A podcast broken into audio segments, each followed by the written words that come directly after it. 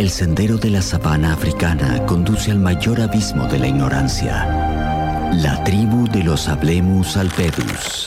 Hablar sin saber puede ser peligroso. Llegan nuestros expertos random. Para saber mejor, escuchemos a las personas indicadas. Expertos random. En segundos afuera. Ahí lo ayudamos para que no se ahorque el invitado. Muchísimas gracias. Ahí estamos. Bueno, él, voy a dar un par de datos que voy a proporcionar sin dar ni- sin ningún tipo de pista de su nombre. Ah, mira, cin- adivina el invitado. Sí, es- tiene 55 años. Es como les dije en el pase hoy hablando con Pacho, licenciado en análisis de sistema de la UBA, docente y comunicador cripto. Es socio gerente de un gran comercio de la ciudad. Y hasta ahora yo les podría decir que si tiro una polla ahora nadie adivinaría quién es. Porque lo hemos traído en otro papel, en otra faceta al aire Yo- de la radio. Yo creo que si pones en la balanza que acabas de, de- de tirar algún dato más sobre sus gustos musicales y la difusión que hace al respecto, Sí. la gente, los oyentes lo van a sacar más rápido. Bueno, le, le gusta la música independiente y nos ha dejado grandes artistas sonando en el aire de la radio. Bienvenido, fuerte el aplauso nuevamente al señor Alejandro Mármol a la mesa. Bien. ¿Cómo andas, Ale? Bien, muy bien. ¿Cómo anda? ¿Cómo anda Muy bien, gente? muy bien. Qué lindo tenerte en la radio de vuelta. En serio, acá estoy, en, en otro rol. Estoy, ahora me vine con otra, con otra ropa. Sos pero un tipo bien. serio ahora. Ahora soy un tipo serio. Te pusiste los jeans sin roturas, digamos, ya no sos tan rockero como cuando venías Me antes. dijeron que hay una cosa como experto. Expertos random. Ya que hace. Bueno, nunca me dijeron experto. O sea, no, Bueno. no, no es que. Ahora lo sos. mucho- iba a decir hace mucho que no me lo dicen. No, no nunca. Jamás me dijeron. Bueno, es que para nosotros lo sos, Ale. ¿Por qué? Porque a la hora de. Vamos a hablar de compras de PC, de armado de PC. Por supuesto, Ale es cofundador de Aramayo eh, Computación aquí en la ciudad de Tenecochea. Y dijimos, alguien que guste de la radio, que comparta el aire con nosotros, que comparta nuestro gusto de hacer radio, que le guste la radio y demás, y que nos pueda hablar un poco de computación, dijimos, llamarlo Ale Mármol, que nos va a desasnar en un montón de temáticas. ¿Cómo estás vos, Ale? ¿Estás haciendo radio? ¿Hacía mucho que hacías? ¿No hacías? Eh, no, no, estoy haciendo unas, unas columnitas en una radio eh, vecina de acá, pero mm, ahora no, en este momento no. Estás tranqui. En este momento estoy tranqui, fuera de la radio. Dej- Dejaste el amor de radio ahí por un tiempito. Eh, sí, Hasta se- que te convocamos. pa- eh, se pasaron cosas. se, pasaron complicaron pocas cosas y tuve que encauzar el tiempo. Bueno, Ale, a ver, nos vamos a meter en tu comercio. Dale, dale, siempre dale. siempre nos, nos metimos en tu, si se quiere, en tu Spotify o en tu biblioteca de música. Nos has dejado grandes artistas, nos has hecho conocer grandes artistas en, en la columna de música indigesta que en algún momento tuvimos al aire. Y, y en este caso te convocamos para, para el mundo de la computación, que es un mundo difícil. Yo te voy a poner un ejemplo. Dale. Y a través de tu voz vamos a intentar abrir la puerta de la Maya Computación. Dale. Alguien que tenía una PC en su casa, que en un momento empezó a hacer un curso online, o le dijeron que la computadora le iba a facilitar la realización o la entrega de un trabajo, alguien que está estudiando, si se quiere, a distancia, que no se hizo cargo de la compra de esa computadora en su momento y que lo hace porque la computadora estaba ahí. Se mancó la computadora. Y hay que salir a comprar una. O sea, necesito de manera urgente comprar una computadora y a partir de ese momento empiezan los embrollos, los problemas de alguien, de un cliente que no sabe. Yo creo, mira, me considero un tipo tecnológico, pero si hoy me mandás a comprar una computadora, no sabría qué pedirte. Me imagino que te encontrarás con un montón de situaciones parecidas, ¿no? Bueno, es- esa es básicamente, la verdad, la función eh, mía, nuestra, en el local de todos los días. Eh, nos es justamente a lo, A lo que a- cual nos dedicamos, que es eh, tratar de, de explicar o tratar de encontrarle para cada persona la máquina que le va a servir. La tecnología es linda, es hermosa, es fascinante, pero también tiene un alto grado de, de- de complejidad Claro. y, y- y se presta mucho para la confusión y también para la trampa, ¿por qué no decirlo? Ok. Es un rubro donde hay bastantes mm, vi- vivarachos. Bien, digamos. claro, sí, Eh, porque ante el desconocimiento, digamos que la tecnología Claro, claro. sigue siendo, aunque todos nos ponemos como al orden del día y tratamos de ayornarnos a la época, sigue siendo materia desconocida para el ser humano, por lo menos para gran parte de ellos. La verdad que, eh, aunque parezca mentira esto que voy a decir, Sí. la, la verdad es que la, la gran mayoría de la gente desconoce mucho más de lo que cree conocer. Ok. Eh, desconoce casi, casi todo. Eh, de hecho, cosas sencillas, básicas, ¿no? Como por ejemplo suponer que una máquina, porque es para un chico Sí. de, que tenga 10, 12 años, tendría que ser una máquina menos exigente que la de un adulto, como si fuera para Adrián. La verdad que yo le diría, mira, eh, justamente es al revés. Claro, la va a hacer laburar más el claro, pibe a la máquina que vos. la va a exigir muchísimo más. eh, eh, pero desde esos conceptos eh, simples, básicos, Sí. eh, parten una, una cadena de errores que, que- que son los más habituales y los que provocan que muchas veces la gente termina a veces comprando eh, equivocadamente, gastando Claro. un dinero en algo que no es o no le va a servir para lo que para lo que tiene, para su función, ¿no? Para lo, para lo que lo está buscando a la máquina. Ale, que además hoy es para todo, ¿no? Porque Me, me imagino como, para todo. como si fuese, mira que charlamos con pediatras, con psicólogos, en, en los expertos random, sí. con preparadores de educación física y demás. Me imagino que ustedes tienen como una especie de, si se quiere, decálogo de preguntas al cliente para saber qué es lo que está buscando. O sea, para qué la va a utilizar, si es que quiere streamear o si simplemente quiere armar una hoja de Word. Que Claro. son dos cosas totalmente Bueno, son- diferentes, ¿no? eh, Eso que decís son las preguntas básicas, básicas, básicas. Si vos tenés que conocer qué es lo que va a necesitar esa persona, es preguntarle primero para qué la va a usar. Y si es un estudiante, por ejemplo, Sí. eh, ¿qué carrera va a estudiar? No es lo mismo una persona que estudie eh, historia, sociología, abogacía, Veterinaria. que si, Claro. la persona va a estudiar arquitectura, va a estu- estudiar diseño gráfico, va a estudiar cosas relacionadas con el diseño, Sí. son dos computadoras completamente distintas. Porque los programas que van a utilizar Porque hacen lo- que la computadora tenga que ser más compleja, ¿no? Exactamente. Los programas, la necesidad de los programas que vos vas a utilizar es lo que determina el tipo de hard, el tipo de máquina Sí. que vos tenés que comprar. O sea, la máquina se divide en dos partes. Esto es re básico, pero te le voy a decir algo. Hay un montón de gente del otro lado que le va a servir este dato. Por eso, es, esto es el como- hard y el eh, soft, sí, que muchas es veces ABC, lo sí. claro. Esto es como el ABC, ¿no? El, el hard es lo que, se, lo que se toca, lo que se golpea, el, el- el disco, la memoria, la- el procesador y el software son todos los programas. Si bien son dos cosas muy distintas y muy definibles y muy identificables, trabajan en conjunto. O sea, no existe el hard, no sirve para nada si no hay un software. Y el software no puede vivir sin un hardware. ¿no? Son, eh, trabajan en conjunto. Y la verdad es que el- eh, va a servir de acuerdo a lo que vos vayas a utilizar y cuál va a ser tu necesidad. Ok. Vos necesitas, eh, hoy por hoy, trabajás en un. te dedicás a la arquitectura, eh, o, o de la arquitectura, o sos maestro mayor de obra, o, o utilizás cualquier programa que tengas que usar, un AutoCAD, un Corel, un Photoshop, programas para, para hacer planos. Y la verdad que la necesidad de esa máquina es muy superior a un abogado que Sí. utiliza básicamente el Word. por más que vos me digas, pero trabajo un montón. Sí, sí, trabajás un montón, pero para la computadora es un trabajo sencillo. Tenés- Ok. Podés tener muchísima información, muchísimo dato, tu trabajo puede ser súper importante, pero sencillo. Te voy a tirar con mi edad por, por arriba del escritorio, eh, Alejandro Mármol. Sí. Yo me quedé en la Pentium 2. Sí. Creo que fue la última compu que se compró en casa. Vamos a- estamos hablando de compus de escritorio, que era en aquel momento, digamos.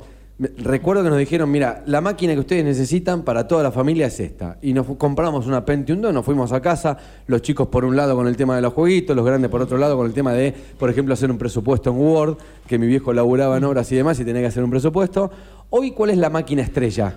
Bueno, hoy las máquinas, eh, hay dos líneas de máquinas, eh, dos marcas básicamente de máquinas Sí. que vos te vas a encontrar en el mercado de la informática, que son los tipos de procesadores de Intel, la marca Intel, Sí. y los procesadores de AMD, que serían su competencia. Esto es así en todo el mundo, no es en algo en la Argentina. todo. La grieta de la tecnología el- está ahí. En el mundo existen dos marcas de microprocesadores, en realidad existen tres, tendríamos que poner al, grupo de las Mac, a Apple, Sí. pero corresponden a otro lado. Y de hecho, tanto las Mac últimamente ya también están incorporándose a Intel o coquetean con Intel y con AMD de acuerdo a la situación.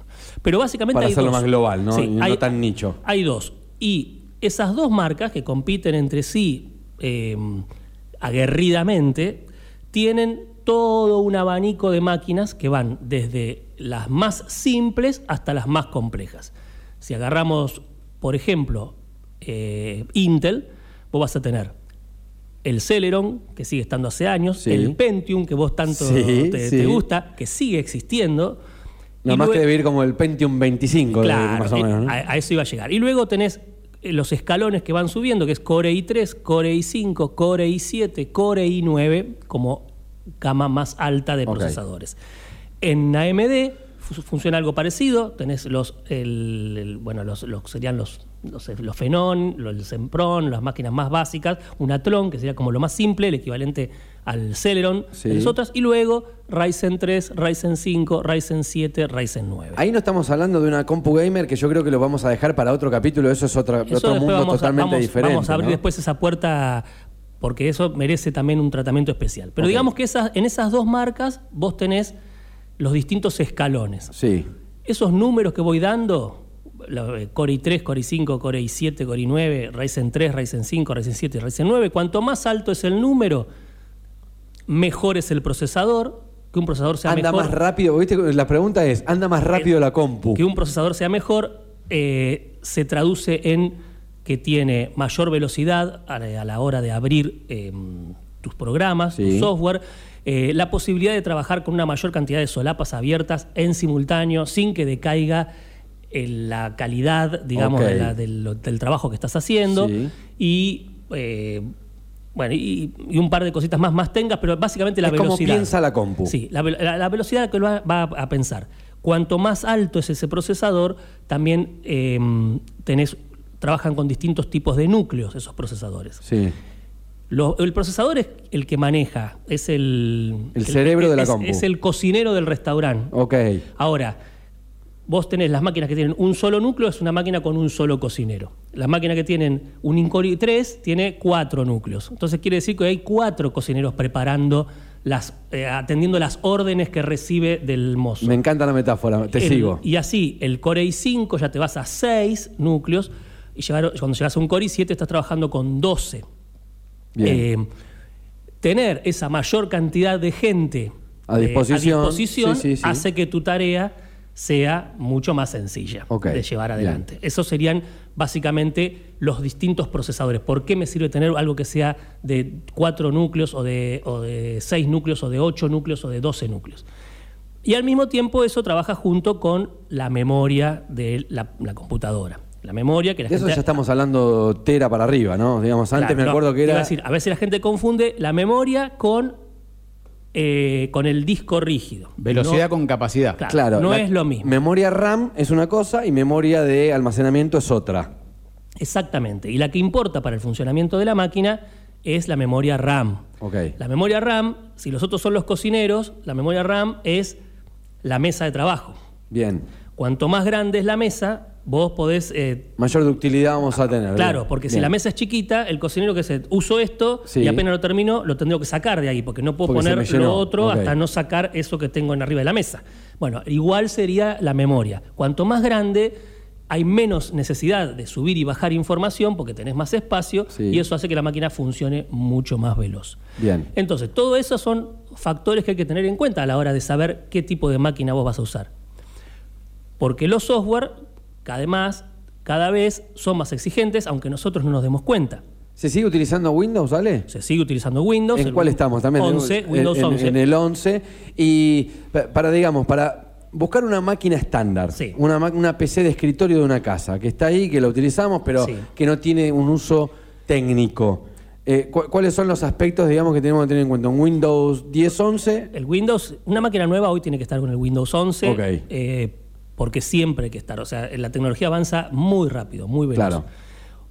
Una, la recomendación siempre que esté, por supuesto, además de toda esta charla que estoy teniendo, que a veces la tenés con el cliente, hay otro factor que es lo que la persona está dispuesta a invertir en ese Entiendo, producto. sí. Porque todo esto está muy lindo, pero a medida que va siendo más arriba, los valores son más altos. ¿no? Entonces, todo el mundo dijera, yo quiero tener la mejor máquina. Bueno, No, no, es lo mismo que tener un restaurante y tener un cocinero o contratar nueve cocineros, Claro. ¿entiendes? Segui- Siguiendo con la metáfora. Pero de acuerdo a las posibilidades económicas o lo que uno esté dispuesto, eh, la, la importancia que le dé a esa, a, esa, a a ese herramienta, a ese instrumento en su casa, invertirá lo que le parezca correcto. Hoy lo mínimo, hoy si me preguntas lo mínimo, yo no arrancaría por menos de un Core i3 Bien. o un Ryzen 3. ¿Por qué? Porque justamente son procesadores de cuatro núcleos y hoy los software eh, requieren cada vez más. O sea, el estándar, acordémonos también que en- cuando hablamos de tecnología, nosotros estamos globalizados.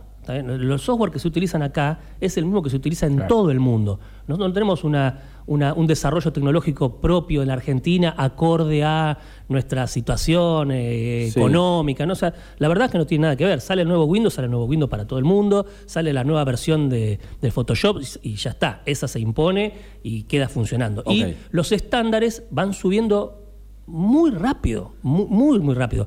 El clásico de la pandemia era, por ejemplo, decir, bueno, arreglo esta máquina que encontré que era de la abuela Rosa, Sí. eh, que la- la- en el año 86 eh, le ponía un disquete eh, flexible pero y le andaba bárbara. Dice, para que el nene haga el Zoom, haga el, el Claro, Meet para las clases. sí. Vos la mirabas y decías, señora, el Meet o el Zoom, estás hablando de un programa que se conecta a Internet, que se conecta a Internet y tiene en la cámara a 30 personas más. Eh, y en Claro. el cual todos tienen la posibilidad de hablar y de intercambiar. Y una PC se tiene que bancar todo ¿Qué te eso? hace suponer que eso no requiere eh, recursos? O sea, no requiere recursos mirar el Word, pero. La, pandemia sí. nos puso muy tecnológicos, ¿no? Ale? Claro, claro, sí, sí, sí. Y aparecían eh, toda la gente tratando de reflotar cuánta... Eh, Pentium 2 dando- vuelta por la casa. dando vuelta. Y la verdad que es cruel, es muy cruel el tema de las computadoras. sí. Envejecen rapidísimo.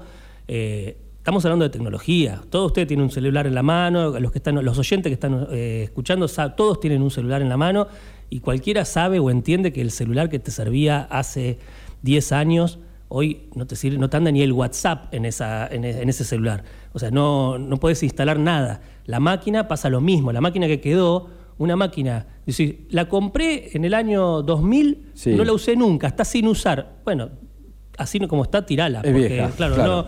No, no, no me importa que no la hayas usado nunca, Claro. no se le puede Los instalar. componentes estarán nuevos, pero no, ya quedó fuera de- Exactamente, de- lo que de va foco. cambiando es el requerimiento. Eh, me dijiste entonces un i3 por Un lo i3. menos, como para arrancar. ¿En memoria en qué estamos? 8 GB de RAM mínimo. Ok, eso es la- Por- la, por- la cal- la velocidad a la que piensa la máquina. Claro, ¿Por qué digo esto mínimo? Porque Sí. el Windows 11 no funciona con menos de 8. Ok. Entonces, y en espacio de memoria, Ale, al ritmo de cosas que guardamos hoy, que bajamos una foto y enseguida la guardamos, esas cosas. Bueno, ahí hay en este momento un cambio tecnológico. Ustedes avísenme si me voy mucho. no, no, porque estamos yo muy estoy bien. hablando, estamos muy bien, hablo- me- yo me explayo. Ahora, ahora te voy a meter en otro brete que me vas a tener que decir elegir una cosa o la otra. Bueno, pero en, en este último tiempo hubo un cambio muy importante, muy, muy importante en la tecnología, que es el cambio de los discos rígidos Sí. de mecánicos a sólidos. Los discos sólidos hoy son más chicos en cuanto a tamaño. Vos hablabas de un tera y en general las máquinas no están saliendo con discos de un tera, están saliendo con discos de 240 o de 500, nada más que de estado sólido, que han llevado la velocidad a 10 veces más rápida que la- el disco tradicional. Ok. ¿Por qué pasaba eso? Porque el disco tradicional, que era un disco mecánico, justamente, si ustedes lo abrían, siempre, los curiosos siempre abrieron el disco Sí, porque hay sí. un imán adentro y hay una púa, se parecía a un disco. Por eso se llamaban discos. Claro. Se parece a un disco Un que, gi- tocadisco, que claro. giraba eh, a, a gran velocidad. Pero no dejaba de ser mecánico, con un rulemán, con una. O sea, eh, era un, un disco mecánico. Cuando la tecnología fue avanzando, la electrónica, eso era un cuello de botella, eh, era un lastre, porque toda la velocidad que adquiría se trababa en ese momento en que necesitabas esperar que termine de girar el disco. Sí. La llegada de los discos sólidos fue una gran solución. Las máquinas cambiaron por completo. Por la prendés la computadora hoy, la aprendiste y está prendida. Que es lo que ah, te volvía loco. Antes Claro, de prender la máquina, era el ibas a relojito preparar dando el calentaba siento, la pava. siento que estoy dentro de un CPU con Ale. Él me va llevando y yo voy mirando así como si estuviésemos en un gran CPU. Me gusta. Eh, pero bueno, eh, el disco sólido fue de gran avance. Pero son mucho más veloces y más chicos. También tiene una explicación el tema de que sean más chicos, porque cambió mucho los, los modos y las cosas que uno hoy guarda y almacena. Recordemos que está la nube, La recordemos nube que vino hay a cambiar todo, claro. un montón de métodos claro, de resguardo. claro. Entonces, por ejemplo, antes uno llenaba, eh, caso mío, me pasó a mí, rellenaba mi máquina de eh, discos. Sí. Hoy resulta medio innecesario. Tengo acceso a esos discos. Me sin imagino para poner una metáfora es la caja de la abuela llena de fotos Kodak reveladas a hoy ver una foto las que elijamos en una carpeta de una PC. Te ocupa mucho Digamos, va, menos. va cambiando eso. ¿no? Cambió- Ocupa ca- espacio, mucho menos espacio. Mucho menos espacio. Eh, cambió mucho también ese modo. Eh, también cambió el modo en que las, los jóvenes se relacionan con las máquinas. Eh, nosotros, no quiero acusar acá a nadie, pero bueno, los que son No, un poquito los- más los maduros. cuarentañeros, los ya tenemos más de cincuentañeros. 20, los Sí, que tenemos más de exacto. 20, eh, no, eh, no, la- las- nosotros te- tenemos una tendencia a guardar más cosas. Sí. Las nuevas generaciones no te guardan nada en la computadora. Tienen más desapego hacen- con las cosas. Un desapego completo. O sea, un estudiante termina de hacer un trabajo práctico, lo presentó, aprobó y lo borra. Claro. Lo manda a la carpeta. Lo Y manda- antes lo dejamos por lo las dudas, Yo lo ahí. dejé- ahí tengo trabajos. No vaya a ser de- cosa que me lo de segundo grado. porque la, digo, la señorita era brava, digo, capaz que me vino un día a reclamar algo. Eh, pero yo guardaba todo. Eh, seguramente ustedes también guardás, guardás, Sí, guardás, sí, sí, guardás, sí. guardás, guardás cosas por si acaso, no sé, la, viste, guardamos, nosotros guardamos todo, las boletas de luz, las vos decís, ¿para qué las guardás? Ya no, no, si, Por si alguien viene a reclamar algo. Es, es una cultura vieja, sí. Sí, sí, sí. Ale, te, te voy a, a- así para, para ir resumiendo, digamos, voy. Eh, me quedé con el eh, Core i3, Sí. me quedé con 8 GB de RAM 8 GB de RAM y y un almacenamiento disco sólido que- de 250, ponele 240, 250, de acuerdo si es SSD o M2, pero eso lo dejamos para la clase que viene. Me gusta porque Eh, hay, hay un montón de cosas para la clase que viene. Quiero hablar de Compus Gamer, que sé que están metidos ahí Y también. bueno, o sea, veo teclados con colores y esas cosas. Yo digo, mirá qué linda la tecnología. No, no, no, pará, me dijeron un día. Eso es porque los pibes y viene un mouse especial y no sé qué y esas cuestiones el, que... el mundo gamer se, también explotó. Claro. Y si bien siempre estuvo explotado, pero bueno, el. Con cosas esa diferentes, figura digamos, ¿no? estrella que en su momento era.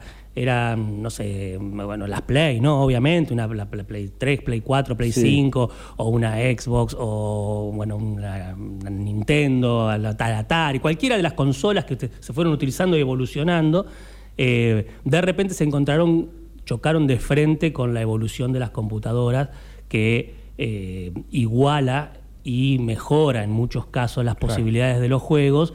Y los gamers, vos mirás cualquier streaming de gaming, está jugando con una, Con una PC. con una PC. FIFA, torneo de FIFA a nivel mundial es con Eh, PC. Es con PC. sí. Entonces, eh, eso, pero es- esas son computadoras que tienen otros requerimientos y otro tipo de cosas, pero eh, también, o sea, pero es, es la misma computadora. O sea, con esa computadora también podés entrar a un Zoom y Claro. acceder a una clase o escribir eh, tu Excel con, con lo que gastaste y mandárselo a tu, a, no sé, a tu jefe. Suponete, eh, pero es la misma computadora. Te dejo esta duda que creo que es básica, pero no menos importante. Ah. Imagino que debe llegar gente, abre la puerta de negocio y dice, estoy en duda de PC de escritorio o, una no- notebook. O una notebook. ¿Hay una respuesta para eso? Sí, sí, sí, hay, hay respuesta para todo y si no, se inventa. Eh, pero... Me encanta. no, no, en, en su momento esas preguntas vienen también de, de arrastradas. Sí. Eh, en el inicio de las notebooks, las notebooks tenían, bueno, obviamente la gran ventaja es lo que, que la portabilidad, ¿no? Que sea que vos la puedas llevar a todos lados. Pero al principio eran con menos, menos recursos tenían. Los Claro. procesadores de las notebooks tenían menos capacidad. Por ser más chica y por ser portable, Eh, eran, menos eran compu. menos. Entonces vos decías, una compu me ocupa mucho espacio, pero es power. digamos. Sí. Tengo- puedo hacer todo, puedo poner todas las cosas. La notebook la puedo trasladar, pero es más chiquita. Hoy esa, esa barrera se rompió, eso quedó en el pasado. Hoy una notebook tiene el mismo procesador que una PC. ¿Y qué es lo que cambia? ¿El precio? Eh, cambia el precio y cambia lo que vos después quieras hacer en relación a una PC. La PC siempre te va a habilitar la posibilidad de ampliar, agregar y modificar los componentes. Vos Y una tenés, notebook no. Y una notebook no. Ok. Una notebook, vos, este, eh, Adrián tiene su computadora, esa computadora va a ser esa computadora, la de él, hasta el día que se muera. No puede decir, "Ah, ahora quiero que tenga la pantalla más grande. ¿Cómo hace? Claro. O sea, no, no se puede. Lo otro, cambias el monitor y lo vas cambias variando. el monitor, lo cambias Ah. dice, ah, quiero agregar una placa de video porque quiero jugar eh, al FIFA. No, no, no, no, no es posible. Vos vas a tener esa máquina. Le podés agregar memoria, le podés hacer algunas cositas, pero básicamente va a ser esa. Y el procesador va a ser el mismo procesador. Un, ahí que tienes un Ryzen Siete. 7, perfecto. Ese Ryzen 7 va a ser el Ryzen 7 desde que la compró hasta el día que se muera. Y en la otra podemos ir vos cambiando podrías componentes. cambiar, decir, me compré un Ryzen 3, me queda chico. Sí. Desmonto, pongo un Ryzen 7 Y sale andando. y sale andando. Bien. Se, se vuelve a instalar, hay un par de cosas, pero se puede andar. Esa es básicamente la, la diferencia. Hoy la gente opta casi por igual. Hubo Sí. un momento en que las, las notebooks se habían como impuesto, y las PC habían quedado casi en, en el, en el olvido, eh, casi para cosas laborales. Volvió a cambiar eso. no, no, uno estaba ya pre- pre- preparando la lápida, ¿viste? Sí. Acá ya se la PC y no. eh, Resurgieron. Resurgieron. Creo que tiene que ver con el mundo gamer, que las Bien. volvió a dar como otro lugar, pero también se volvieron a utilizar las máquinas. Igual se venden y se consumen casi por igual, o sea, la, la misma cantidad. Completísima esta sección de expertos random con el señor Alejandro Mármol. Repito, voy a leer su título porque este hombre no habla de chamullo, sino que es licenciado en análisis de sistema de la Universidad de Buenos Aires, docente y comunicador cripto, socio gerente de Aramayo, tecnología e informática. Primero démosle el aplauso, porque después de la pregunta que le voy a hacer puede considerarse o no nuestro próximo encuentro. No te voy a preguntar PC o MacBook o lo que sea, o ver. Ultrabook o lo, ver, o que venga. Pasta frola, membrillo o batata. No, membrillo. Gracias, se despide así. Otro, otro soy un- aplauso, por favor. Soy un clásico. Otro aplauso, por favor. Ale, gracias.